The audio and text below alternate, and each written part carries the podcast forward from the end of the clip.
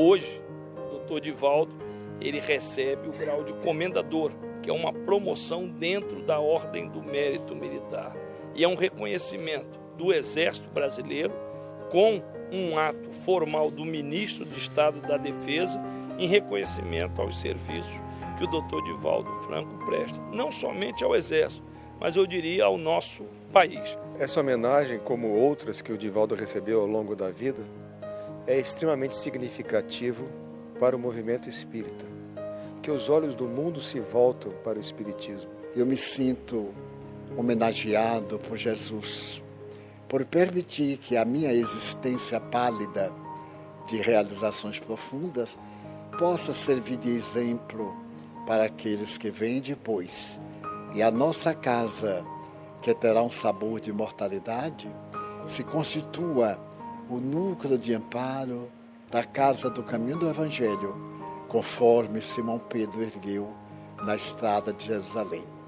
Mas nós, os cristãos, a melhor homenagem e as melhores medalhas são as cicatrizes das feridas do testemunho.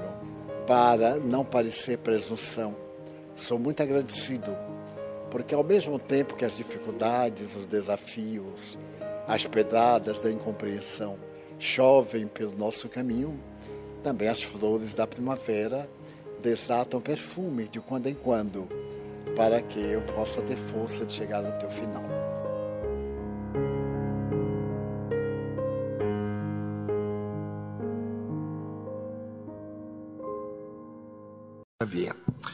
Mas estávamos numa tarde com alguns amigos que vieram de São Paulo.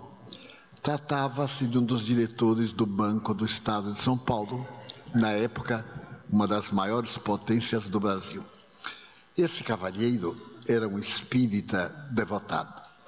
E ele vinha periodicamente a unir forças, receber mensagens dos amigos espirituais. A sua esposa era inglesa e também era fascinada pela comunhão com Chico. Estávamos nós três e chegou uma irmã da esposa do meu amigo. À noite da sexta-feira, após a reunião, a reunião não tinha hora, tudo lá era diferente. Começava na hora que começava e terminava na hora que terminava, duas da manhã, três, quatro, a depender da multidão. E como fazia muito frio, é uma região até hoje muito fria, nós íamos tomar o café da madrugada na casa do seu irmão, André. E é muito habitual em Minas o bolo de fubá, aquela bandeja enorme com bolo de fubá. O gosto é o mesmo no mundo inteiro, horrível, mas a gente adora. É uma coisa curiosa. E sempre íamos conversando. E eu estava na fase do deslumbramento com a mediunidade do Chico. Porque eu havia lido regularmente a doutrina, mas não havia vivenciado os vários fatores da mediunidade. E eu estava braço dado com ele quando de repente eu senti um perfume de jasmim embriagador. Eu já conhecia aquele jasmim, porque no ano de 1952 eu visitei Natal pela primeira vez. E fui hóspede de José e Dagmar Melo. Ela foi presidente da federação ele mantinha aqui uma grande casa, o Vidaceiro, o Vidaceiro do Nordeste, do Norte. E eles me fizeram um grande favor, me levaram a Macaíba para conhecer a casa em que viveu Alta de Souza, com quem eu tinha uma vinculação muito grande. Tenho até dois filhos com ela. Ela morreu em 1901, mas ela teve criança em 1902 e 1954. 1952 e 54. E eu senti o perfume do jasmineiro que ela havia plantado. Não sei se ainda permanece. Naquela época, eu, como todo mundo, roubei um galho do jasmineiro e plantei em Salvador. Hoje nós temos uns 500 pés todos descendentes do jasmineiro de Alta de Souza. E quando ao lado do Chico eu senti o perfume, é um perfume muito especial, eu disse: coisa curiosa, Chico, esse é o perfume do jasmineiro de Alta de Souza. Ele disse: ah, interessante. Mas eu não me dei conta que aquela hora, três da manhã, de onde pudesse estar vindo esse perfume. E continuamos a rir subitamente. Ele disse ué, mas está vindo de você. Você gosta desse perfume? Ele disse, não, de volta até eu tenho um motivo para não usar perfume. E me contou o motivo. Ele disse, mas que peculiar. E fomos andando. Quando nós estávamos próximos à casa do seu irmão, eu senti um perfume de rosas, mas muito característico, de uma rosa chamada Príncipe Negro, que na época eu cultivava. E é a rosa que eu havia dedicado a Joana de Ângeles, e tem um perfume muito especial. Isso é, mas agora esse perfume é de Joana de Ângeles. Aí eu era muito pateta. Digo, Chico, mas está vindo de você eu desconhecia a mediunidade odorífera. Ele disse: Não, meu filho, não. Se fosse de mim, seria de Tefon.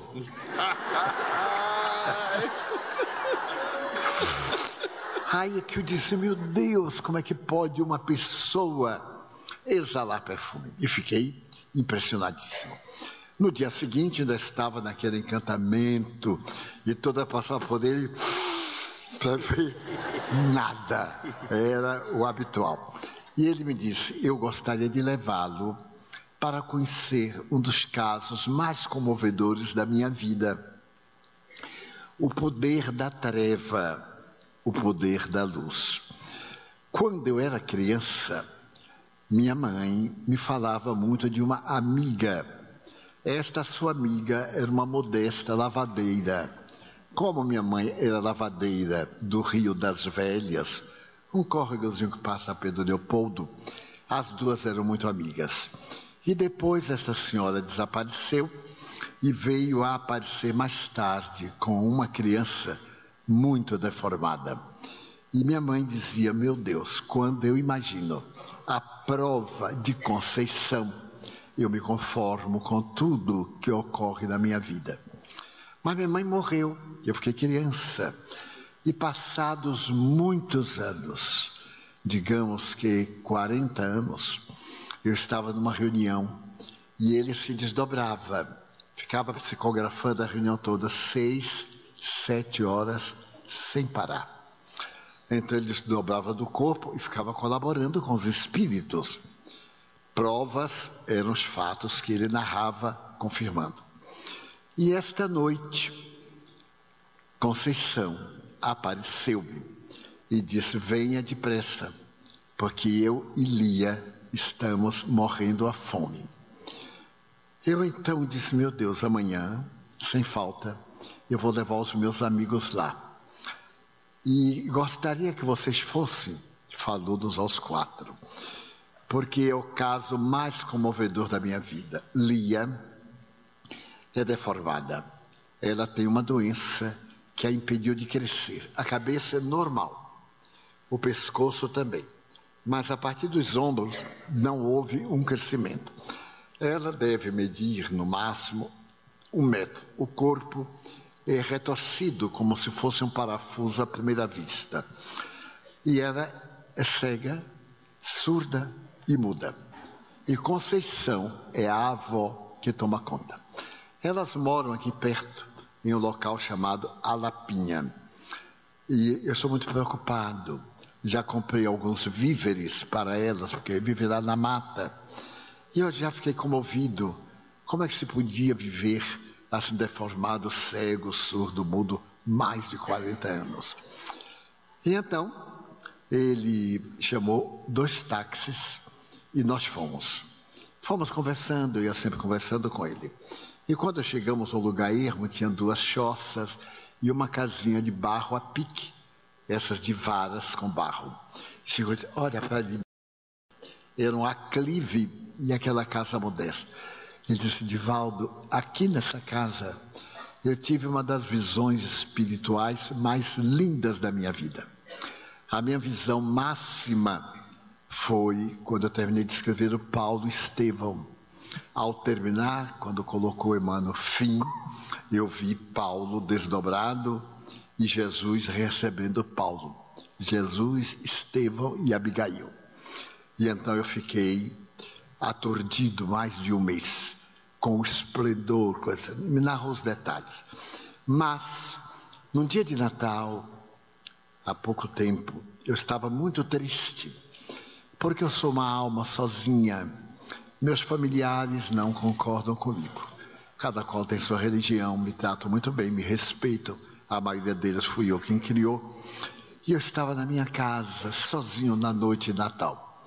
E a noite de Natal, como é de ano bom, são sempre noites muito graves. Elas são muito tendentes à depressão, à depressão sazonal. Na festa de aniversário, em determinadas épocas, a pessoa faz a depressão. É um tipo e uma síndrome da depressão. E eu estava muito triste, porque eu ouvia nos rádios as músicas de Natal, quando Emmanuel me apareceu e me disse: Chico, já que você está sozinho, Vá passar o Natal com Lia e Conceição. Leve alguma coisa, porque elas estão com muita necessidade. E eu, pronto, encontrei uma saída fantástica. Comprei algo dentro do meu alcance e chamei o táxi de um amigo e fui. Quando eu cheguei mais ou menos a essa distância, que eu olhei, a casa estava aureolada por um spotlight que vinha do cima numa tonalidade azulácea, como um verdadeiro festival de bênçãos. Havia uma música no ar e um canto coral infantil. E ele aí começou a trautear a música que eu não identifiquei. E aquilo me comoveu. Quando eu cheguei à porta, levando os embrulhos, eu estava, estava ali Eurípedes Barçanufo. Para quem não sabe, Eurípides Bassanufo foi um apóstolo do Triângulo Mineiro. Ele nasceu, viveu, morreu em Sacramento aos 44 anos de idade. Era portador de uma mediunidade semelhante à do Chico e realizou uma das primeiras grandes obras espíritas do Brasil. Em 1900, ele criou o Instituto Allan Kardec, uma escola espírita no lugarejo de duas mil almas e recebeu perseguições as mais duras naquela época. E era um homem de uma mediunidade, ele se desdobrava e tinha bicorporeidade, isto é, aparecia simultaneamente em dois lugares. Muitas testemunhas eu conheci e conheço. E então, Eurípides me aparece, porém me aparece numa reencarnação anterior. Ele havia publicado naquela época o livro Ave Cristo. E o livro Ave Cristo eu considero a maior obra de literatura romanceada que alguém jamais escreveu. É de uma beleza, meus irmãos. É uma história romana com todos os detalhes da Roma e das Gálias, principalmente de Lyon, a Gália Lugdunense, do ano de mil ou melhor, do ano 184, mais ou menos. E ainda tem muitos vestígios em Lyon que eu fui visitar. Ele estava animado de claridade e me disse: Chico, essas duas criaturas deformadas são muito queridas do mundo espiritual. Elas resgatam uma prova muito difícil. E nós agradecemos você ter vindo. Vamos celebrar Vamos celebrar porque é comovedor. E eu passei a noite com os espíritos que vieram visitá-las e elas, que praticamente não entendiam nada, não percebiam, mas não é importante. Eu as conheci em uma noite mediúnica, mais ou menos às duas horas da manhã. Eu estava psicografando quando eu vi chegar um espírito como se fosse uma fada, dessas fadas de Walt Disney ela muito bonita, uma senhora de uns 60 anos, uma outra de uns 30, vestidas à moda de Carlos II de Portugal, de Espanha. Carlos II de Espanha. Por volta de 1640, mais ou menos. A gola irlandesa de Guipir e escreveu. E as duas chegaram junto a mim e eu tive um choque. Uma delas disse assim: Chico Xavier, eu sou muito, eu fui muito amiga de sua mãe aqui na terra e nós lavávamos roupa aqui no Riacho das Velhas. E eu estou numa prova muito difícil, porque a minha netinha precisa de mim. Nós pertencíamos à corte de Carlos II e éramos muito católicas e fazíamos parte da Inquisição. Então nós apontávamos famílias judias e muçulmanas e para serem perseguidas pela Inquisição e o botim era dividido entre o governo, a igreja e o denunciante. E fizemos uma fortuna colossal. Batamos muita gente. Muita gente foi para o cárcere, para a roda, para os tormentos. Mas para nós era natural, era uma coisa santa, a Inquisição. E então, a verdade era outra. Quando desencarnamos, experimentamos os terrores das nossas vítimas perseguidas. E nesses últimos 400 anos, as nossas reencarnações têm sido muito dolorosas. E esta é a última. Nós fazemos o estado de completistas, nos liberamos da lei. E eu fiquei deslumbrado com aquela senhora. Ela disse: Venho lhe pedir para me visitar, porque eu e Conceição estamos morrendo à fome. E o nosso karma ainda não terminou. Precisamos de ajuda, de viver um pouco mais. Eu anotei, elas disseram onde moravam, eu anotei. E no dia seguinte, eu fui com minha irmã, Luísa, a irmã dele. Levamos carne, fizemos sopa, isso, aquilo. Eu dei banho na doentinha e ficamos fregueses. Mas nós também somos pobres e temos muita gente para ajudar. Muitas vezes eu fico aturdido porque não sei a quem. Aí eu elejo o pior e levo o pouco que eu consigo. E nasceu em mim um amor por elas duas, porque a história de Lia é impressionante. Ela morava, Lia, em Curral del Rei, é o antigo nome de Belo Horizonte. Até metade do século XIX era chamado Curral del Rei. E pertencia a uma família muito rica, era uma moça muito bela. E naquele tempo as famílias negociavam os casamentos das suas filhas. E o pai dela negociou com outro fazendeiro muito rico de Corral del Rei. Casaram-se, ela conheceu o noivo no dia do pedido e no dia do casamento. E ela foi morar na fazenda. Mas o homem era um psicopata. Desde a noite nupcial, que ela experimentou o terror de um homem terrivelmente doente. E ele, com o ceder dos dias, apresentou um sintoma de ciúme doentio. Acusava de ter relacionamento com os escravos, com o feitor. E certo dia ele foi tomado de um espírito mau, com um tição em brasa. Ele queimou as partes pudentes para castigá-la dizendo que ela estava traindo e que agora não poderia mais. E então, o seu organismo genital passou a ter uma ferida terrível, que era cuidada com toda ignorância. Colocava pucumã, aquele, aquele pó que se faz muitas vezes onde tem fogão a lenha, aquele pó negro cheio de micróbios. E ela ficou num estado deplorável. Mesmo assim, ela engravidou.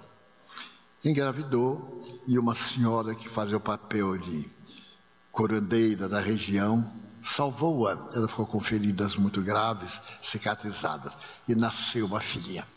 O marido proibia de sair, inclusive nunca mais ela viu a família. Ficou lá no cativeiro.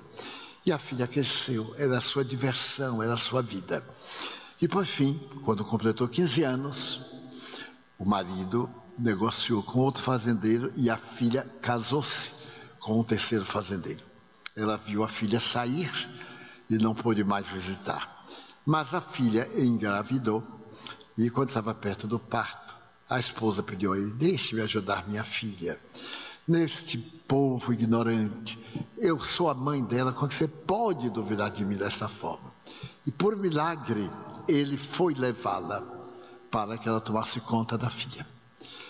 Chegou o momento do parto, era um tempo de muita ignorância, o período de resguardo era terrível, a mulher ficava coberta. Três dias e três noites para não tomar vento, para não ver luz, a janela do quarto fechada, infecções, a grande noite da ignorância. E nasceu uma menina. Quando a parteira, a paradeira, expressão usada muito em Minas, quando a paradeira viu a menina, ficou apavorada. Era um rosto normal e o corpo retorcido. Então a mãe exigiu vê-la. Quando pegou nos braços que viu, pegou-a e atirou pela janela. A menina foi atirada, caiu lá fora. A avó, vendo aquela coisa, ficou assim, saiu correndo, pegou a netinha e se aproveitou para fugir. E fugiu com a neta. Desapareceu. Desapareceu e se tornou uma lenda. As pessoas contavam que encontraram uma senhora com um bicho, uma criança deformada na mão, pedindo esmola aqui, ali, acolá. Por fim, elas desapareceram, aparecendo como essas lendas muito comuns da época passada da ignorância. Por fim, elas vieram para Pedro Leopoldo. Dona Lia foi lavar roupa, foi ficando idosa e agora ela estava com 95 anos.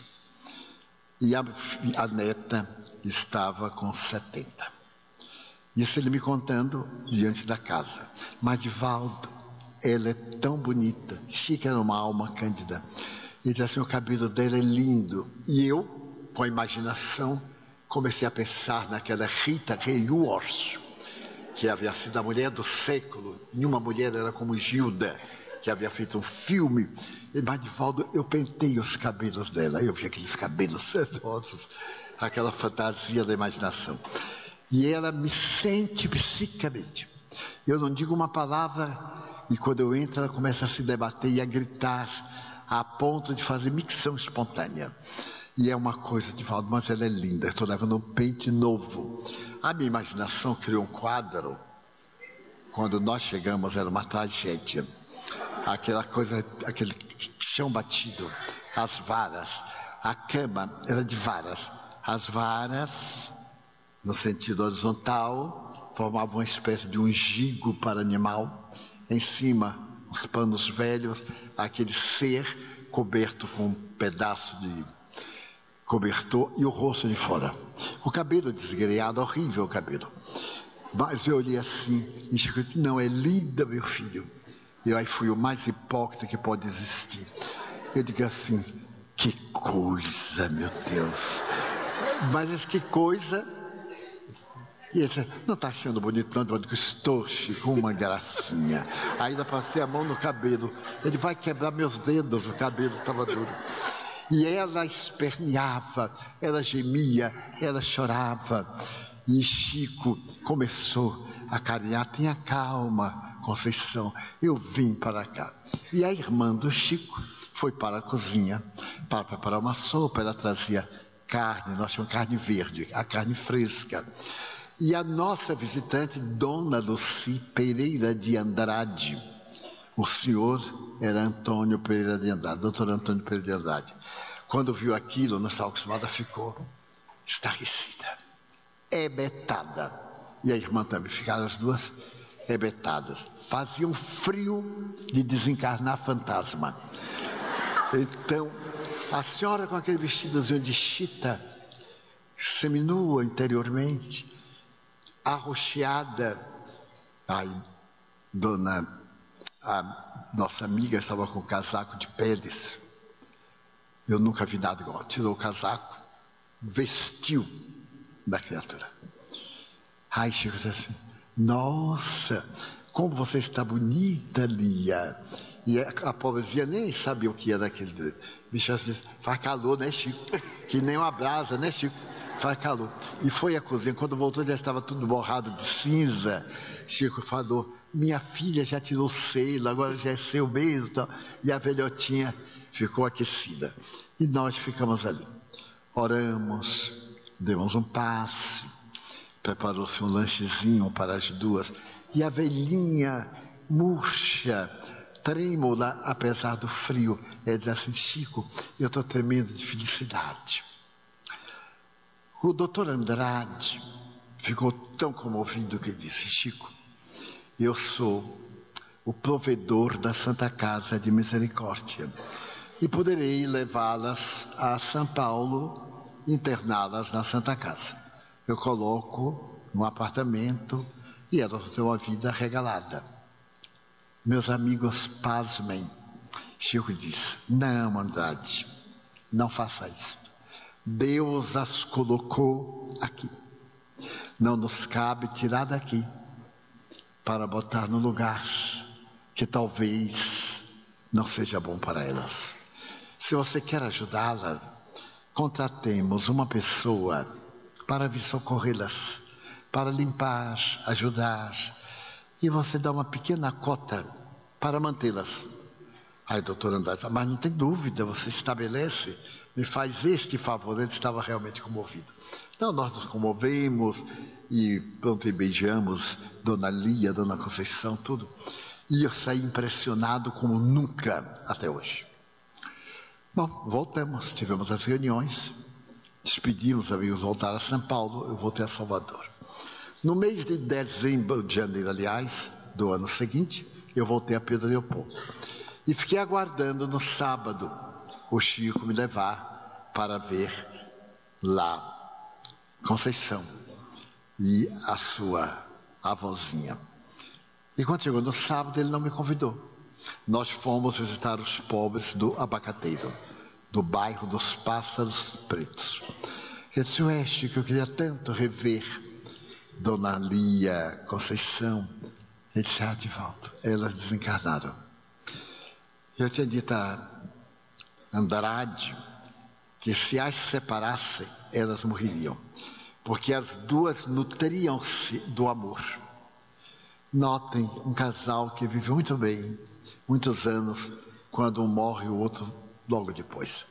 Porque a, a nutrição do psiquismo, a ternura, as ideoplastias, esta vibração que sai, muitas vezes vaporosa, que nutre o outro, a carícia, que são energias em permuta. Ele disse: Eu estava psicografando quando o Dr. Bezerra de Menezes me apareceu e disse: Chico, Neste momento, Conceição está morrendo. E nós vamos levá-la. Ela já se redimiu, vamos levá-la. Gostaríamos que fosse para os últimos instantes. Assim que terminar a reunião, não atenda ao público. Pegue o carro e vá para Lapinha. Isso foi mais ou menos em setembro. Eu terminei a reunião, pedi licença, saí correndo, peguei o carro. E quando chegamos lá, Divaldo, aquela cena do Natal estava mais festiva. Vou abrir um parênteses. Quando eu estive pela primeira vez em Toledo, na Espanha, e visitei o museu de El Greco, há uma pintura, A Morte do Conde de Orgaz, que é uma pintura clássica. El Greco é um dos gigantes do pós-renascimento. E eu fotografei muito essa tela porque me inspirou a fazer um seminário para mostrar as três dimensões: a Terra, o mundo intermediário, o inferno e o céu. E eu tenho em slides, no tempo que a gente usava slides para esses seminários. Eu fiz muito esse seminário do Brasil era o mesmo festival do Conde de Orgaz, fazia lembrar a tela. A casa estava coberta de flores e um coral de crianças cantava. Isso eu memorizei. Cantava em quatro vozes e dizia assim: Rasgaram-se os véus da noite, novo dia resplandece Viajor, descansa em prece, ao lado da própria cruz. No horizonte rebrilha uma aurora matutina, pois a morte descortina dia novo com Jesus. E vinham as outras, eu memorizei, mas era de uma beleza que ele disse: Eu fiquei dominado pelas emoções. Aí entrei e vi no momento que o doutor Bezerra desprendeu Conceição. Lia, com 96 anos, olhando o desprendimento, mas só tinha visão da matéria. Então ela morreu e Emmanuel me recomendou providenciar um enterro modesto e levar Lia para Pedro Leopoldo. Eu a trouxe para cá. Arranjei um quartinho muito modesto aqui numa avenida, numa dessas ruazinhas, e fiquei esperando ela morrer. Então ela me disse assim: Ah, seu Chico, a minha filha, nessa época era neta, mas ela lembrava da encarnação de Carlos II. A minha filha me faz tanta falta. Somente eu a entendo. A gente conversava pela cabeça, pelo pensamento. Eu falava, ela respondia. Nós nos compreendíamos. O que será de mim agora? Isso que dizia Conceição. Tenha paciência. Daqui a poucos dias você vai viajar. Vai viver no outro palácio. Num palácio mais bonito do que aquele de Madrid. Então, na próxima sessão mediúnica, Dr. Bezerra diz: hoje nós vamos levar Conceição e queremos que você esteja presente. Terminou a reunião e ele correu, como de hábito, e foi para ver a despedida. Então, desta vez, Eurípides Barçanufo, apresentando-se como escravo, que foi assassinado por Tassiano Tassiano era o dono de uma grande chácara em Lyon, nas Gálias, no romance a que me referi, Ave Cristo. O mais lindo livro que eu já vi, que eu já li. E então, Tassiano era filho deste homem que era um grande romano, mas Tassiano era politeísta e o senhor era cristão. E Tassiano veio governar as Gálias por determinação do imperador Diocleciano. E então o pai veio para convertê-lo a Jesus. Veio e criou um pequeno orfanato na região das Gálias e foi trabalhar como jardineiro na casa do filho, que eu não reconheceu, ele estava muito desgastado. Várias questões políticas de Roma, traição da mulher. Ele foi para o presídio, muito doloroso. E quando Tassiano adquire uma febre palustre, ele se dedica de corpo e alma e salva o filho. Então, no dia que o filho tem alta, ele resolve prestar uma homenagem ao filho, trazendo os órfãos, porque Tassiano estava muito sensibilizado. Ele plantou um rosal fantástico e o filho estava ali recebendo as visitas quando ele, irmão Corvino, trouxe, trouxe as crianças. E naquele momento festivo, uma das crianças se destacou e perguntou assim: Avôzinho, eu posso fazer aquela história? E o avô disse: Pode. Era o Pai Nosso. Quando ele começou a ler, a cantar, a falar o Pai Nosso, Tassiano teve um susto e mandou soltar os cães, cães abestrados, e os cães mataram umas dez crianças. Principalmente essa criança que se chamava Silvano, rasgou-lhe o ventre, e o velhinho correu para socorrer, colocou dos braços, a cena é muito pungente. E o velhinho pergunta assim: Meu filhinho, o que é que você está sentindo? Ele disse: Jesus, estou sentindo Jesus. Está doendo? Ele disse: Não, estou com frio. E morre nos braços. E Tassiano pega e manda por o pai, num cátare, no presídio, onde o pai vai morrer mais tarde. Então, são essas cenas. E esse escravo, que foi também condenado, mais tarde se reencarna como Eurípides Bassanufo. Eu vejo pessoas lutando para terem sido nobres, para ter sido reis, rainhas, não foi vantagem nenhuma. Vantagem foi ter sido ama, é, escravo, guardiães, ajudantes, que estão hoje bem e os grandes, os poderosos estão hoje na miséria que fazem jus.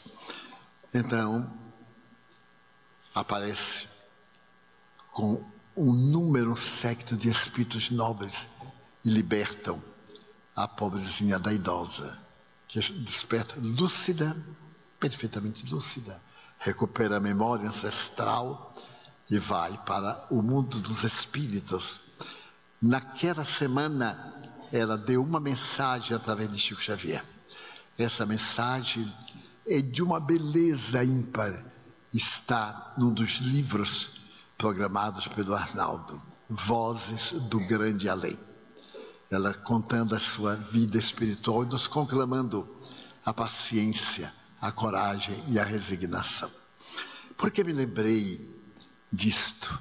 Porque vemos muitas vezes pessoas mal vestidas, mal cheirosas, e temos um escrúpulo, mesmo nós espíritas, alguns, ainda temos os nossos caprichos humanos de valorizarmos as criaturas pela persona, pela máscara, e desdenhamos, e criticamos, e muitas vezes maltratamos. Quantos filhos aqui, por certo, não cuidaram bem de seus pais velhos? Alguns talvez tenham tido vergonha do pai vitimado por Alzheimer, que derramava comida sobre a mesa, da mãe idosa com Alzheimer, não reconhecer. Então eu gostaria de, nesta noite, lembrar a claridade do amor aos nossos pais, nossos pais idosos, as noites endormidas das febrículas que atacam a todas as crianças.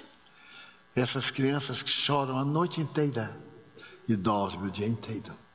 E os pais quase enlouquecem de exaustão. Crescemos, esquecemos-nos, pensamos em nossa família, minha família. E os pais vão ficando idosos, vão ficando chatos, aborrecidos, avós implicantes, e nós vamos ficando esquecidos de que também vamos envelhecer. Porque a fatalidade da velhice é esta: se não morrer, fica velho. Quem não quiser ficar velho, morra, bem jovem. Mas ninguém quer morrer jovem. Então, isso faz parte da grande noite, da noite terrível que avassala. Quando eu vejo, na atualidade, o pensamento a respeito da eutanásia agora em Portugal, vai ser lei a eutanásia. O hediondo crime do assassinato legal. A eutanásia, que tem sido discussão médica desde o século XVIII, em que uma parte médica nobre diz que a função da medicina é dar pelo menos dias melhores ao paciente, não é matar. E nós estamos tornando todo mundo um grande cemitério de eutanasiados. Suíça, Holanda, Inglaterra, França, todos aplicam eutanásia indiscriminadamente. Principalmente a idosos que têm casa, que têm dinheiro e estão demorando de morrer. Os herdeiros facilitam a herança pela eutanásia. E o mundo fica mais sombrio, mais escuro, mais terrível. Eu tenho a honra de ter meu pai morrido nos meus braços. A última coisa, ele me olhou com a vista já da espiritualidade e me disse, me perguntou, meu filho, você já perdoou? E ele o mundo que eu conheci. Disse, as surras que eu lhe dei. Porque eu apanhei mais do que cachorro do Lu. porque eu tinha mediunidade e meu pai implicava. Ele dizia que era fingimento, que morreu, acabou, não tinha isso. Toda vez que eu era surpreendido, que alguém me perguntava, eu falava, eu sou do interior, quando eu chegava em casa, e a mediunidade era desenvolvida na chibata. Eu fui, assim, um médium de educação mediúnica, muito bom, uma chibata de bater em cavalo, daquela que tem o cabo e três pontas. Então, quando arde que vocês não fazem ideia. É uma beleza. Se essas chibatas ia voltar, não com três pontas, que é cruel, com duas. Ia melhorar muito a sociedade, acabava metade da droga. Porque hoje os pais não fazem isso, mas os filhos fazem com os pais. Matam os pais por causa da droga, tomam de tudo, furtam. E quantos pais vêm desesperados e dizem assim: peça a Deus para morrer meu filho, ou eu não ter que o matar. Porque eu já ouvi mais de 2 milhões, 2 milhões de pessoas, uma a uma, em 72 anos. Então vejam que, que treva, né? Será que nós temos sido gentis com nossos pais idosos? Ah, minha mãe não foi muito boa para mim. Foi, foi ótimo. Não lhe abortou. Já foi uma grande coisa. E se não fez melhor é porque não sabia, ignorou. Minha mãe não sabia, era analfabeta. O que é que ela podia fazer por mim? Meu pai era semi-alfabetizado, mas era um homem notável, cumpridor do dever. Nunca nos faltou nada. Qualquer coisa ele nos educava. Lá em casa, há 70 anos já, já tínhamos um psicólogo, tinha um psicoterapeuta pendurado atrás da porta. Qualquer coisa dizia assim, vá. E a gente já ficava bom na ida. Quando quando ia buscar o psicoterapeuta, já ficava curado. Depois da terapia, e ninguém ficou de mal com ele. Treze filhos. Mas ele morreu nos meus braços e me disse assim: Meu filho, me perdoe. Ele disse: Mas pai, o senhor foi fantástico. O senhor me educou para as surras que o mundo tem me dado. Porque o mundo bate em todos nós, todos nós, de uma forma ou de outra. Hoje eu tenho resistência muita resistência. Para dores físicas, eu me acho um elefante. Para dores morais, não tanto. Porque aprendi. Porque ele diz assim: chore. E eu, para pirraçado, não chorava. Ele me mata, mas eu não choro. Aí aprendi a controlar as lágrimas. Não foi uma benção? Foi uma coisa formidável. Eu não recomendo essa terapia a ninguém, mas que é boa, funciona. Isso eu garanto. Mas então ele morreu nos meus braços. Minha mãe morrendo. Não vim aqui fazer autobiografia, está no contexto do tema. Ela me disse assim: Meu filho, na hora que eu acordar, eu volto para tomar conta de você. Eu disse: Mãe, por quê? Ah, não vou deixar você sozinho. Era eu e uma irmã de 13. Eu disse: Mas eu tenho tantos amigos. Eu tenho amigos que valem mais do que irmãos biológicos. Não volte, mãe. Eu tenho muito, uma família enorme, tenho muitas filhas. Ela era muito simpática, minha velhinha, era linda, tinha olhos verdes, olha que coisa chique. Até parece que ela é mãe de Raul Teixeira.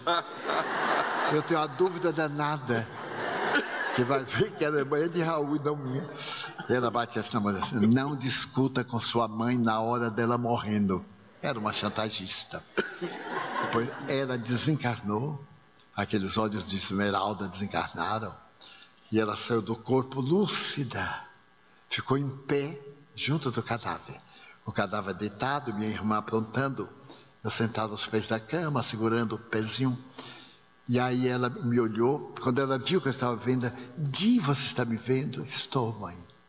Aí Joana de Anjos chegou para ela e disse, Ana, você lembra que Edivaldo lhe contava uma história de São Francisco? Ela se lembra, então faça. Porque quando São Francisco estava muito mal, Frei Leão chegou para ele e disse assim: Ah, meu pai, eu tenho um homem que é muito perverso com o jumento que ele tem. O jumento está cansado, está doente e ele maltrata o jumento. Ele monta no jumento, ele fustiga, ele bate. São Francisco, mas que perverso. Vá buscar este homem. Traga-o para eu poder repreender. Quem é ele? Filhão disse: Sois vós vosso corpo, vosso jumentinho há 44 anos vos suporta. E o Senhor não tem compaixão, ainda se deita despido sobre as cinzas, ainda obriga-o com o câncer, ele tem mal de Hansen também, e o Senhor ainda exige. Ai, São Francisco, oh meu doce jumentinho, perdoa-me, perdoa-me, meu doce jumentinho. Eu contava isso à minha mãe. Ela se comovia e eu também. E então Joana disse: Ah, está o jumentinho, Ana. 86 anos. Ela se ajoelhou, um atavismo, e começou a falar com o corpo morto. Se eu não fui boa para você, me perdoe. Eu não tive um ataque, porque não sou de dar ataque, mas vê-la se despedindo assim do corpo. E ela me disse: Di, eu vou voltar. Eu vou voltar, meu filho. Eu disse: Não volte, mãe. A senhora sofreu tanto. A terra é a nossa escola. A senhora agora vai para um reino de paz, de beleza. Ela disse: Meu filho, eu vou voltar. Eu calei a boca. Uma semana depois, eu estava numa cidade do Paraná chamada Castro. Era um auditório um pouco menor. E de repente eu virei o rosto na palestra. Ela estava a cinco metros, com um vestido cujo tecido eu lhe dei com o meu primeiro ordenado. Eu fui funcionário, quando eu recebi o ordenado, eu comprei um vestido de seda. E minha irmã fez para ela, ela vestiu uma vez e disse: Para, quando eu morrer, eu quero ir com esse vestido que meu filho me deu. E ela vestiu depois de desencarnada. Entra na minha palestra e disse: Fale para eles que a vida é indestrutível. Diga para eles amarem meu filho, perdoarem, não guarda mágoa. Quem carrega mágoa carrega lixo mental.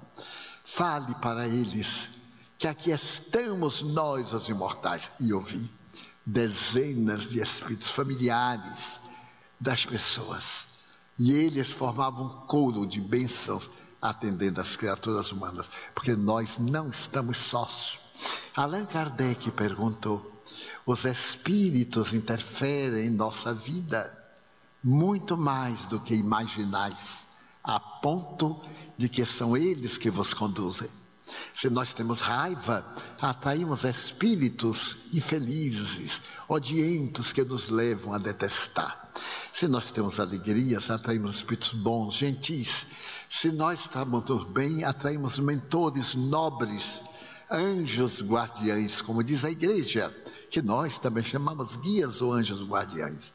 Então, de acordo com o nosso padrão vibratório, os nossos acompanhamentos. Que nos custa?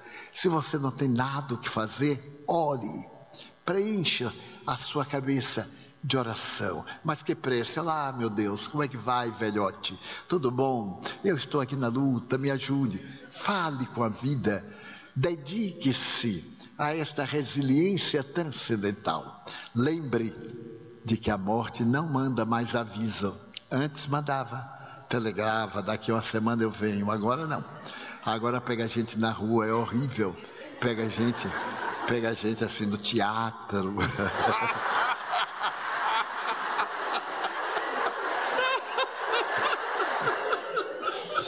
Com médico e tudo. Eu ando preparado. Eu estava assistindo uma conferência de um religioso no Canadá para mil jovens. Ele de pé, e ele disse assim: porque a nossa vida é muito tênue. Aí ele caiu morto. Vocês devem ter visto isso na internet, no Facebook. Que coisa, eu de vez em quando digo assim, porque a gente pode morrer a qualquer hora. E digo para mim que não seja a minha hora. Mas a gente não pode programar. E no fato de morrer, que bom quando a gente está bem. Que maravilhoso quando tudo a gente consegue ordenar, controlar, compreender, resignar. Acender uma luz na escuridão. Note uma treva e um pirilampo, uma luciérnaga, um pirilampo. Acende até uma fábula de La Fontaine, muito interessante. Um pirilampo estava na borda de um lago e uma vaca estava do lado. Aí o pirilampo saltava e iluminava. Aí a vaca olhou para o lado e tinha um sapo. E a vaca disse para o sapo: Olá, irmão, hein? Nós somos tão grandes, mas não brilhamos. O sapo disse: é, Mas este miserávelzinho, eu vou apagar a luz dele jogou peçonha sobre o pirilampo. O pirilampo disse, por que você faz isto? Ele disse, porque tu brilhas. Notem, aqueles que têm inveja de nós, hein? Tu brilhas e eu não. O pirilampo sorriu, bateu as asas e continuou brilhando. E o sapo continuou sapo.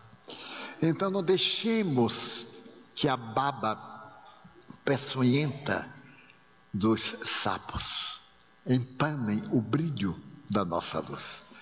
E sejamos nós a luz que brilha na escuridão.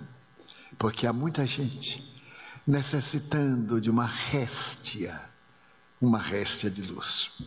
Então, desde aquele dia, minha mãe passou a me aparecer, principalmente quando eu viajo.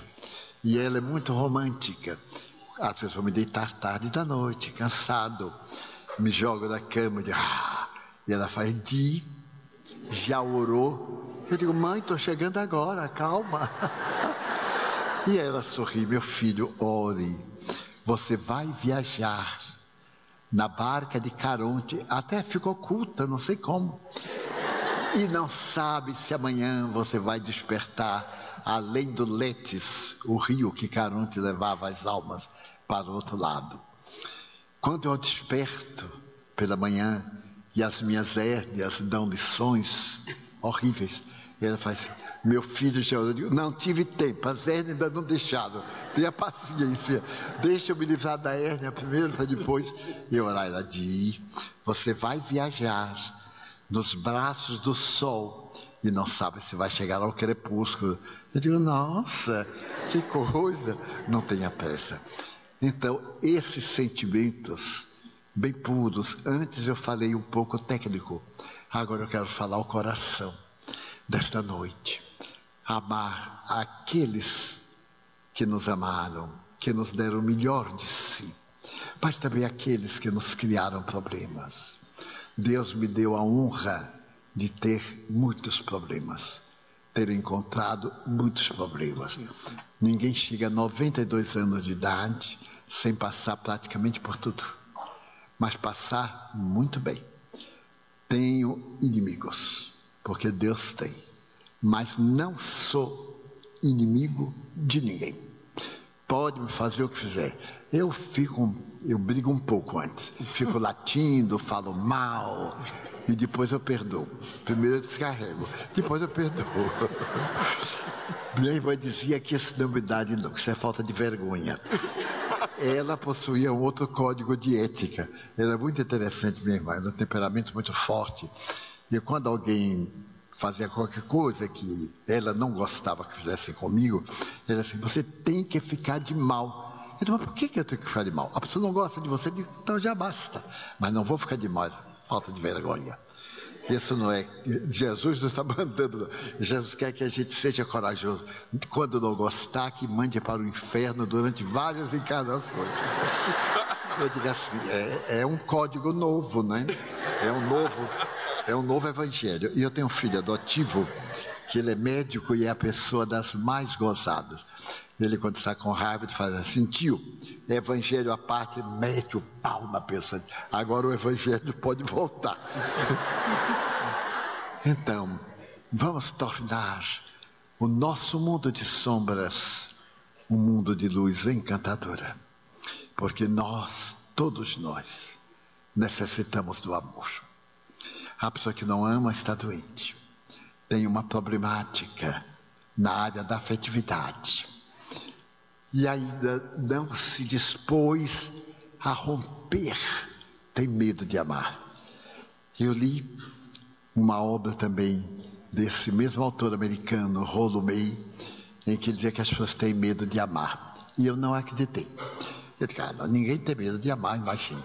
Mas eu comecei a perguntar a meus amigos, a fazer uma enquete. Eu digo, então, o que, é que você acha do amor? Ah, volta, na atualidade, não, não, não, me deixa prender por ninguém. Ninguém merece o meu amor. Eu digo, mas como não merece? Não, eu me prender uma pessoa depois me dar o troco. Eu digo, então não é amor. Se você espera o troco, você está negociando. O negócio é de querer bem, cara. Faz de tudo para conquistar. Se não conseguir, fica contente, porque pelo menos a gente ama. Porque o amor faz bem a gente da alegria de viver, da meta. Imagine a gente viver sem um afeto, sem a esperança de um abraço, de um beijo, de uma ternura. É muito doloroso. Esta é a pior solidão. Aliás, Sri Aurobindo dizia que solidão não é ausência de gente, não. É ausência de ideal dentro de nós. E é verdade. Quando a gente não tem ideal, para que viver? É o chamado Minha vida não tem sentido, ponha sentido. Há muita gente carente, precisando de amor. Lá na mansão e no nosso centro, nós ouvimos as pessoas, o atendimento fraterno. E um dia chegou uma senhora e me disse: Eu vou me matar. Eu disse, mas por quê? Divaldo, ninguém. Eu não, eu não consigo namorado. Nem para me dar bofetada eu consigo. Eu digo, não, minha filha, mas é uma benção. Mas é demais, ninguém me ama e tal, queixou, queixou. Eu disse, pois bem, eu vou me declarar, eu vou começar a gostar da senhora. Ela disse, mas você vai gostar para casar? Para casar não lhe garanto nada, porque eu já sou casado. Sou casado com espiritismo, aí fica feio, dois chapéus, fica ridículo. Então ela disse, mas a minha vida, e eu fiquei muito penalizado.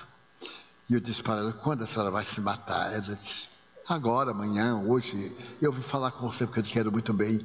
E aí chorou muito, eu também chorei, eu não deixo ninguém chorar. Se chorar, eu choro também. Porque chorar sozinho não dá.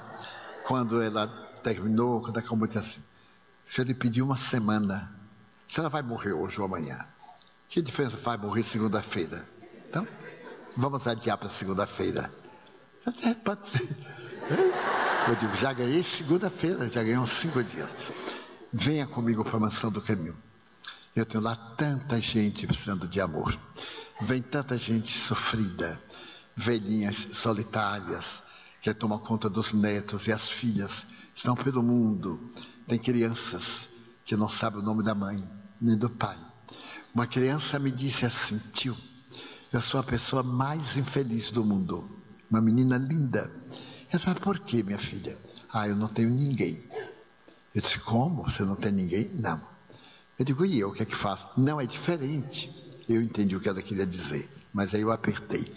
Então, não, realmente minha vida não vale nada, né? mas eu dei a minha vida para tomar conta de você. Seu tio Nilson, nós temos aqui 40 tias que tomamos conta das casas, isso não vale nada. Só vale se for uma mãe cachaceira, que apanha do sujeito todo dia, aí vale que é minha mãe, é da minha carne. Então isso vale. Realmente você não tem ninguém.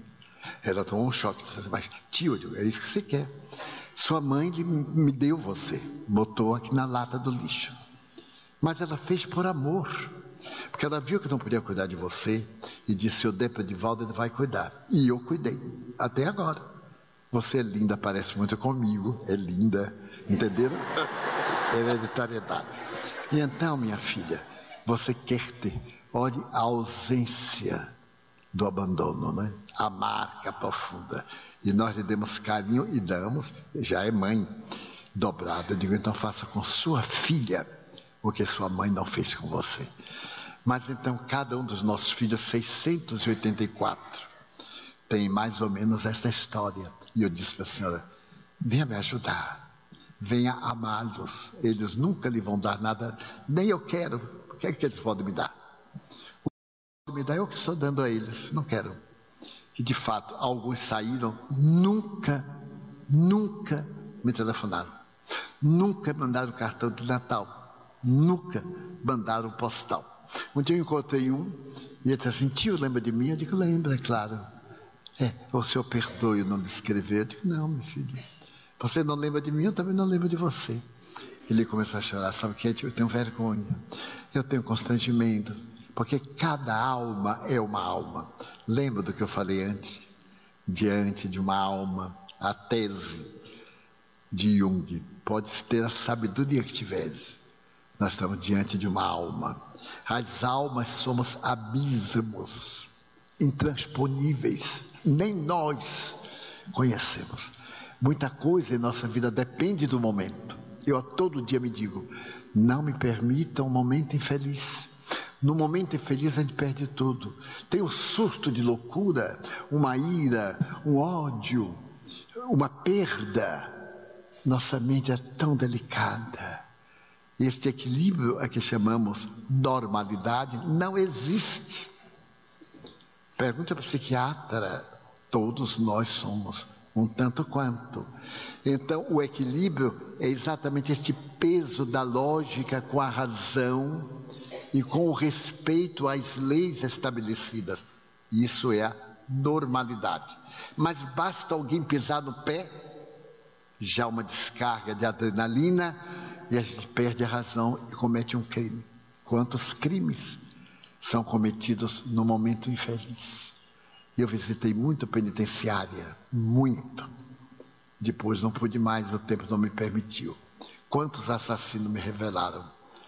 Ai, se fosse hoje. Hoje pensam diferente. Então a nossa proposta da luz nas trevas é não permitam a escuridão. Acendam uma luz, a luz da bondade, a luz da esperança. Joana de Ângeles me diz: nunca deixe ninguém sair de você sem levar um pouco de você. Um sorriso. Quem é que não pode dar um sorriso? Um aperto de mão, uma palavra gentil, uma esperança. Mas não deixe sair sem levar algo de você. Numa vida longa, eu tenho visto isso e tenho encontrado as respostas no mundo inteiro em situações muito difíceis. Situações no exterior muito difíceis. Encontrei sempre alguém. Certa feita em Londres, um fiscal aduaneiro implicou comigo. Ele estava revistando e eu levava uma importância para a mansão do caminho e declarei, felizmente eu declarei. Ele disse, mas é proibido por lei, senhor só pode levar até 10 mil dólares. E devia ter uns 12 ou 15. Eu disse, eu sei, mas o senhor acha que eu ia rasgar e jogar fora? Nós temos uma casa, peguei o computador, mostrei, abri e deram. Então eu estou levando. Então ele me disse assim: é, o senhor terá que passar ali. Ia ser em inglês, hein? Imagine o que eu falei para esse homem em inglês. Só Deus e Ele é que sabe. Então, tem que passar ali ou você vai ficar retido. Eu olhei bem para o homem, bem. E disse assim: primeiro, eu não vou ficar retido. Eu sou um mensageiro da paz. Eu tenho o título de representante da paz no mundo. E estou em paz. Pago a multa, pago o que for. Mas a soberba dos senhores eu não vou aceitar porque a minha missão é desarmar os maus e soberbos. Então os bons espíritos chegam e a coisa vai adiante. E ele terminou me dando um abraço. Outra feita na Alemanha, eu levava os livros traduzidos para vender. Sempre levei. E então, quando fomos passando na alfândega, ele disse: O que são isso? Eu disse: Livros. Para quê? Para vender. Mas você não sabe o que é proibido? Eu digo: Não, não sei o que é proibido. Eu sei que tem que pagar uma taxa, mas não sei quanto é. Ele então abriu e eu tinha 50 livros, traduzidos ao alemão. Ele pegou, leu e disse é livro religioso? Eu digo: é sim, senhor. Também em inglês. Então, ele me olhou bem e disse: Olha, você vai ter que pagar 70 euros. Eu digo: ah, graças a Deus. Até, até 100, ele acha. Um pouco mais a gente vai discutir. Aí o homem me olhou muito e ele me disse: Quanto você vai ganhar pelas conferências? Eu disse: Nada, eu faço por amor. Na minha religião, nós não cobramos, nós damos. Cobramos seminários para poder ajudar obras de beneficência e damos livros para não parecer que o seminário é cobrado, para ver que é uma permuta e o pouco que dê de lucro em benefício dos outros porque as doações não são suficientes. Ele me disse: é uma situação penosa, porque o chefe da aduana está aqui. Eu digo: o senhor chama para falar. A minha tradutora está aqui fora. Se o senhor me permitir, eu vou chamá-la, porque ela é minha tradutora ao alemão. Pois o homem ficou tão magnetizado que ele disse: Pois não, pode chamar. É proibido entrar uma pessoa na parte interna. Edith veio, e eu digo, olha, Edith, conversei com este cara, eu já amancei o que pude, agora o resto. Ela aí conversou com ele e tal, e tal. Ele dispensou, falou com o chefe, dispensou a multa. Eu quis dar um livro, ele não aceitou, porque padeceria pagamento. Eu disse, então vá me ouvir. O senhor vai gostar. Disse, com certeza, com certeza. Pelo menos eu vou lhe fazer rir. Se o senhor não puder nada, porque alemão não ri nas palestras. É uma tragédia. Eu conto um caso alegre, a brasileirada ri, porque eu vou falando em português e o tradutor vai atrás. Aí dá aquela gargalhada. E os alemães ficam sem entender. Quando passa a gargalhada brasileira, a tradutora faz a transversão, e aí os alemães. Ah. Aquela, eu, eu garanto que o senhor vai rir. E hoje eu boto os brutos para rir gargalhadas baianas. Pois bem, quando eu estava na palestra em Munique, eu vejo um bracinho lá acenando para mim que o olho era o homem rindo. Eu aí digo, agora eu vou dar uma piadinha, né, para ajudar. Ele vai virar cristão, vai ser o irmão Alegria. São Francisco tinha, também posso ter, ué. Irmão Alegria. Aí contei uma boa assim de aduana, eu sei umas lindas de cobrar aduana, etc. Pois bem, ele então riu, vimos, deixei-o e ele hoje frequenta a turminha, porque nós nascemos para fazer o outro feliz, para envolver em ternura e esperança. Tanta gente pessimista, como foi a primeira parte da mensagem, mas agora otimista a parte final que nós vamos levar para casa.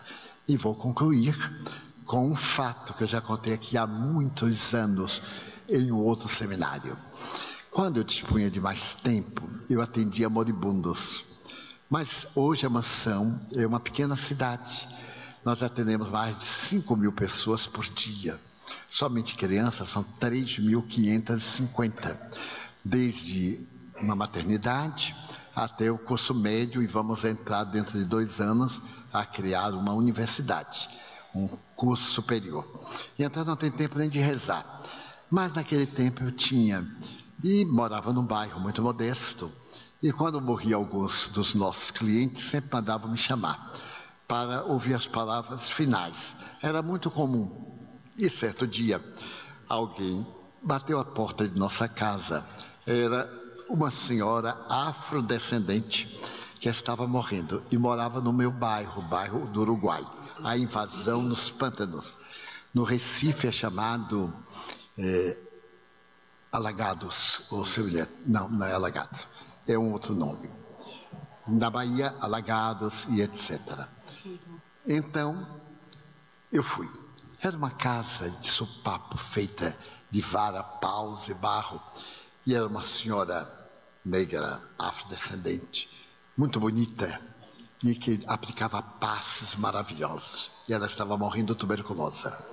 Então ela me disse, a mim e ao Nilson, estou morrendo, meu irmão, e quero lhe contar os meus segredos. Porque eu nunca perguntei nada, nunca pergunto nada a ninguém. Ninguém pode dizer que eu perguntei. Só num caso de intimidade, etc., mas tenho todo cuidado e respeito pelo próximo. Ela então disse: O irmão me ama, eu faço parte da nossa casa. E o irmão não me conhece. Mais de 20 anos de amizade. Eu digo: Realmente, eu não conheço. Ela disse: Eu tenho um filho, meu irmão. Meu filho hoje é médico. E eu quero lhe fazer um pedido. Estou morrendo. E meu filho vai lhe procurar para saber o que é que eu conversei com o irmão antes da minha morte. E o meu irmão não conte.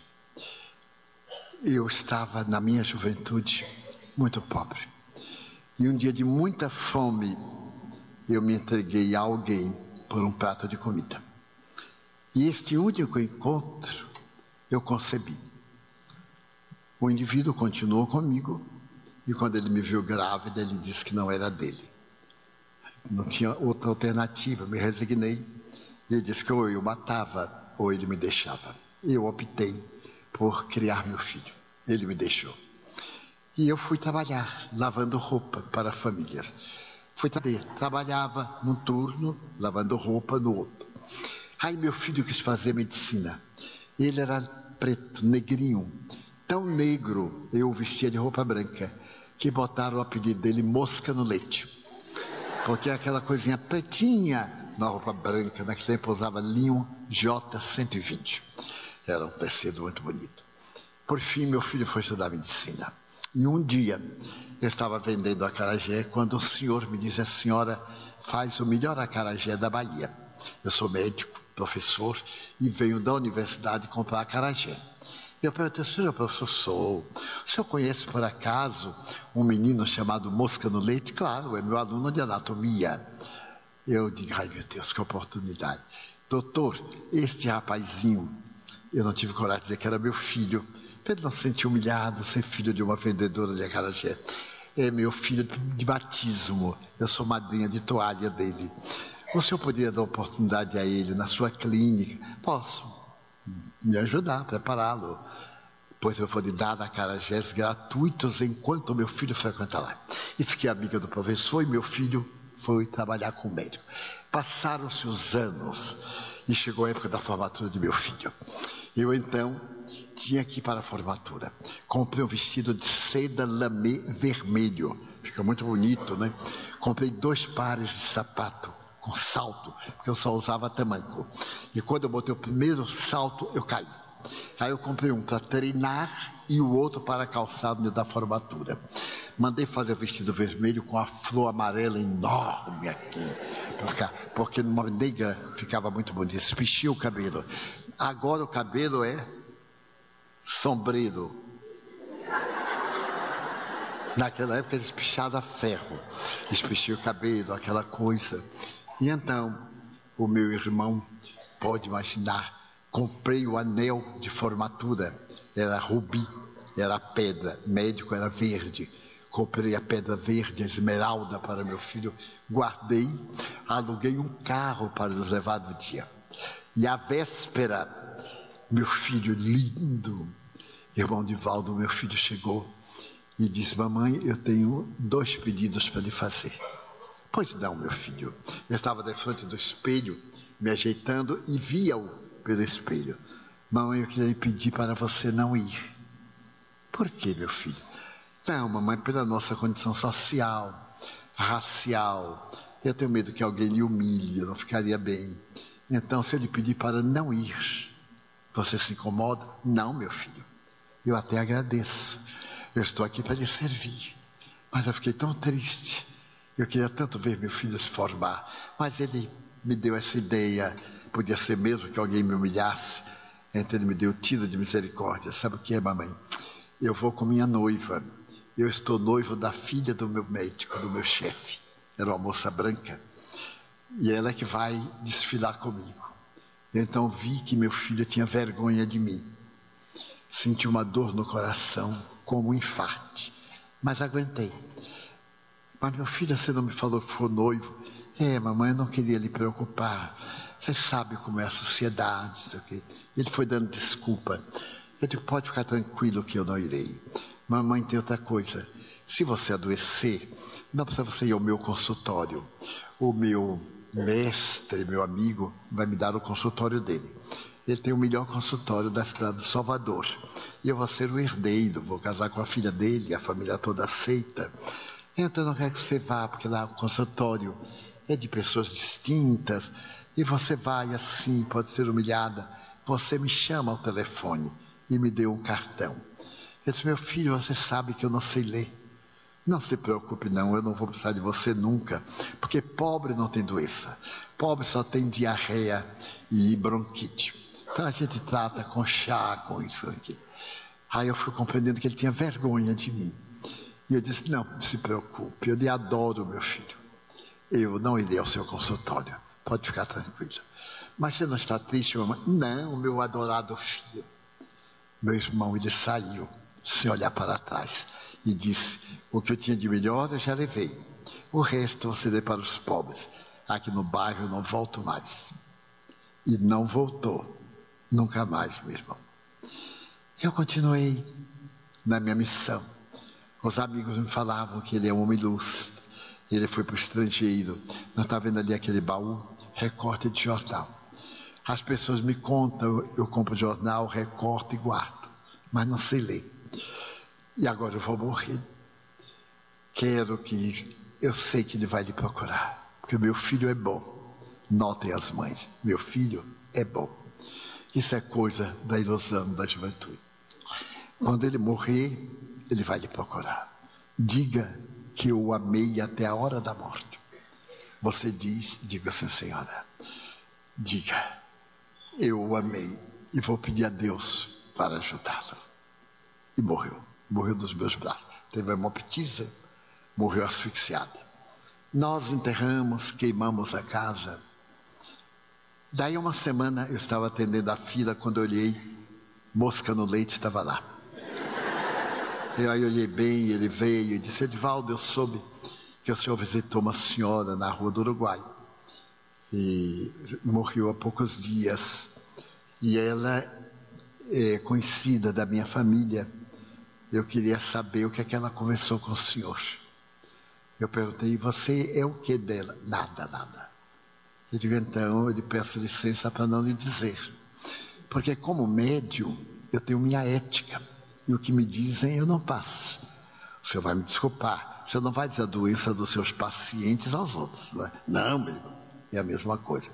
Mas, Edivaldo, eu preciso de saber. Mas senhor precisa para quê? O senhor não é, não é nada dela. Mas o senhor não poderia me dar uma ideia? Eu digo, não, senhor, não posso. Ela falou muito, eu digo, falou bobagem.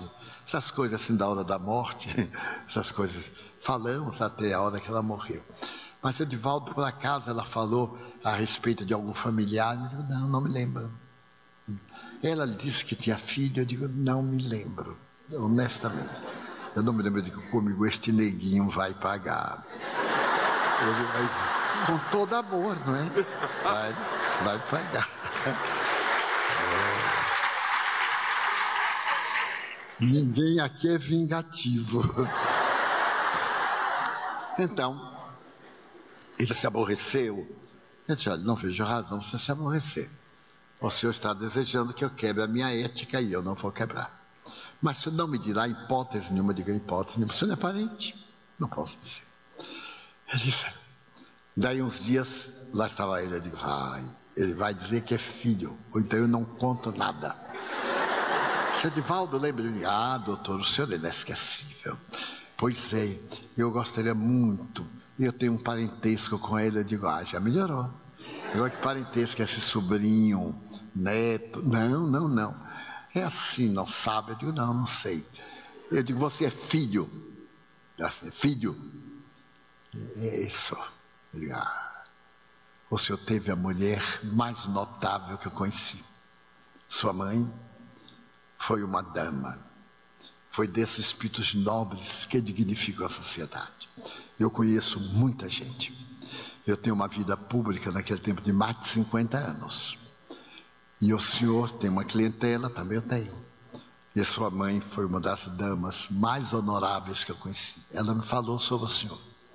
Ela me falou que o senhor ia me procurar. E que eu lhe dissesse apenas isto: que o amou até a hora da morte. Mas ela não falou nada de perdão, não, absolutamente que alguma mágoa, eu digo, nossa, como ter mágoa?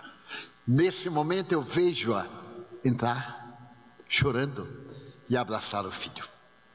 E ela me disse assim: diga que eu amo.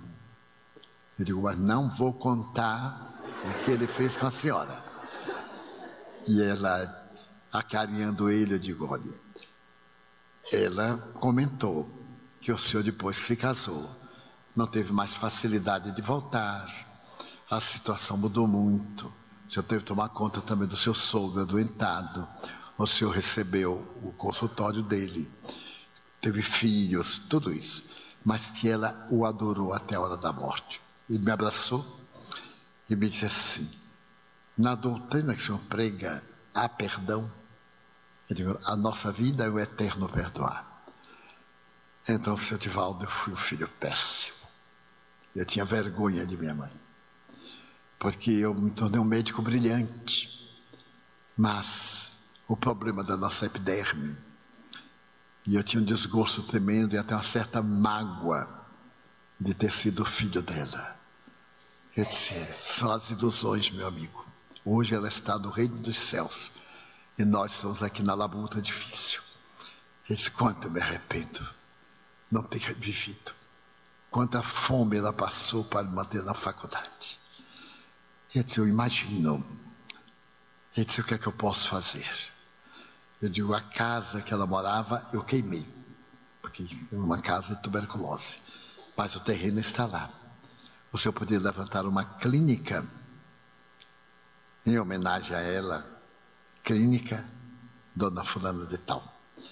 E uma vez por semana ia atender os pobres do bairro. O senhor disse que não voltaria por causa da sua clientela, mas agora o senhor vai voluntariamente.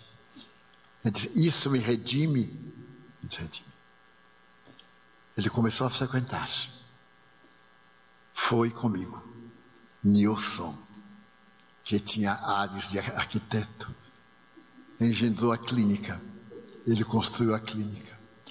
Começou a atender e há uma semana, mais ou menos, uns dez dias, nós estivemos no bairro para acompanhar o doutor Juan, que ia para uma conferência na, no bairro que tem, entre muitas, um centro espírita. E eu me lembrei tanto desta mulher extraordinária e deste homem, porque ele se tornou o médico dos miseráveis. Já estava economicamente muito bem, fechou o consultório dele, e até a hora da desencarnação, ele era mais velho do que eu, ele continuou lá atendendo e a clínica continua funcionando em nome dela. A luz na escuridão. A luz do amor na escuridão. É esta luz, o amor. A caridade ensinada por Jesus. A ternura que nós podemos oferecer. Quem é tão pobre que não pode dar um sorriso, que é tão pobre que não pode fazer essa pergunta de Madre Teresa. A gente encontra alguém e diz: Posso lhe ser útil? É uma forma delicada. Em vez de quer que eu lhe ajude ou que ajuda, posso lhe ser útil. Eu aplico isto. Quando a circunstância me permite, posso ser útil. E muitas vezes eu já ouvi assim: pode. E aí eu fico sabendo que, e realmente nós podemos. Outras vezes a pessoa está de mau humor não, não quero ajuda de ninguém. Briga, trata mal, escarra, deixa para lá. Então gostaria que este seminário, que o coração amado de Natal me permite. Eu venho a Natal há mais de 60 anos. Todos os anos, menos o ano passado. Todos os anos. Aqui eu conheci um homem santificado o senhor Abdias, que foi um missionário que colocou luz, foi pioneiro dos dias difíceis. Aqui conheci vários trabalhadores do Evangelho de Jesus, vários grupos espíritas de desobsessão, vários. Não vou citar nomes para que a memória não me traia com vários corações afetuosos. Sempre tive muitos corações amigos e generosos. Como poder esquecer de Sales Asfora, um homem devotado, um árabe, casado com uma palestina, dedicado ao bem espírita de escola.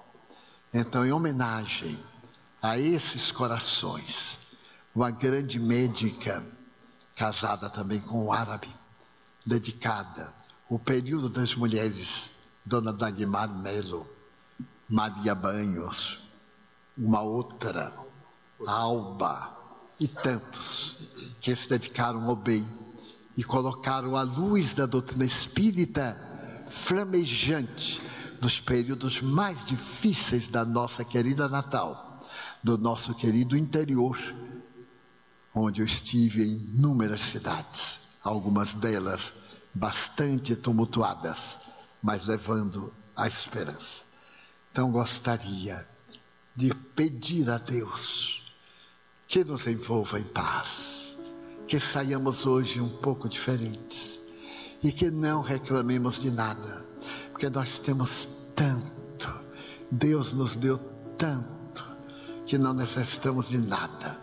Então, que nós possamos dizer, meu Deus, muito obrigado por tudo que me deste, por tudo que me das muito obrigado pelo ar, pelo pão, pela paz. Muito obrigado, Senhor, pelos olhos meus que me permitem ver o céu, a terra e o mar, a ave ligeira que corre fagueira pelo céu de anil e as flores verdes em tonalidades mil. Muito obrigado, Senhor, porque diante da minha visão eu vejo aqueles que são cegos e vivem na escuridão, tropeçam na multidão, choram na solidão. Eu oro por eles, porque eu sei que depois desta vida, na outra lida, eles também enxergarão. Muito obrigado, Senhor pelos ouvidos meus, que me foram dados por Deus, ouvidos que ouvem o tamborilar da chuva no telheiro, a melodia do vento nos ramos do almeiro, as lágrimas que choram dos olhos do mundo inteiro, ouvidos que ouvem a música do povo que chora do morro, na praça cantar, a melodia dos imortais, que se ouve uma vez e não se esquece nunca mais pela minha faculdade de ouvir, pelos surdos eu te quero pedir, porque eu sei que depois desta prova, na vida nova, eles também cantarão. Obrigado pela minha voz e pela sua voz, pela voz que canta, que ensina, que alfabetiza, que legisla, que trauteia uma canção, e que o teu nome profere com dúlcida emoção, diante da minha melodia eu quero rogar por aqueles que sofrem de afasia. Eles não cantam de noite, eles não falam de dia. Oro por eles, porque eu sei que depois desta prova da vida nova cantarão. Obrigado pelas minhas mãos, mãos que aram, que semeiam, que agasalham, mãos que tiram angústia, mãos que atendem a dor o sofrimento, o desamor, pelas mãos de filosofia, pelas mãos de cirurgias, de poesias, de psicografias, pelas mãos de sinfonias, pelas mãos que atendem a velhice, a dor, o desamor, pelas mãos que no seio embalam o corpo de um filho alheio sem receio, e pelos pés que me levam a andar sem reclamar, muito obrigado, Senhor, porque eu posso bailar diante do meu corpo perfeito. Eu te quero louvar, porque eu vejo na terra aleijados, amputados, marcados, que não podem caminhar. Eu oro por eles, porque eu sei que depois desta expiação, da outra reencarnação, eles também bailarão. Muito obrigado por fim pelo meu lar. É tão maravilhoso ter um lar. Não importa se é uma mansão, se é um ninho, um bangalô, se é uma casa no caminho, um duplex, seja o que for, mas que dentro dele exista a figura do amor, amor de mãe, ou de pai, de mulher, ou de marido, de amigo ou de irmão, a presença de alguém que me dê a mão porque é muito triste viver na solidão. Mas se eu a ninguém tiver para me amar, nem um amigo para ajudar, nem um apoio para caminhar, nem assim eu reclamarei. Pelo contrário, direi: Obrigado, Senhor, já que eu não tenho lar, nem um cão, nem um gato para me acompanhar. Eu quero te agradecer porque nasci. Muito obrigado porque creio em Ti, pelo Teu amor. Obrigado, Senhor, pela Sua atenção. Muito obrigado, Senhor.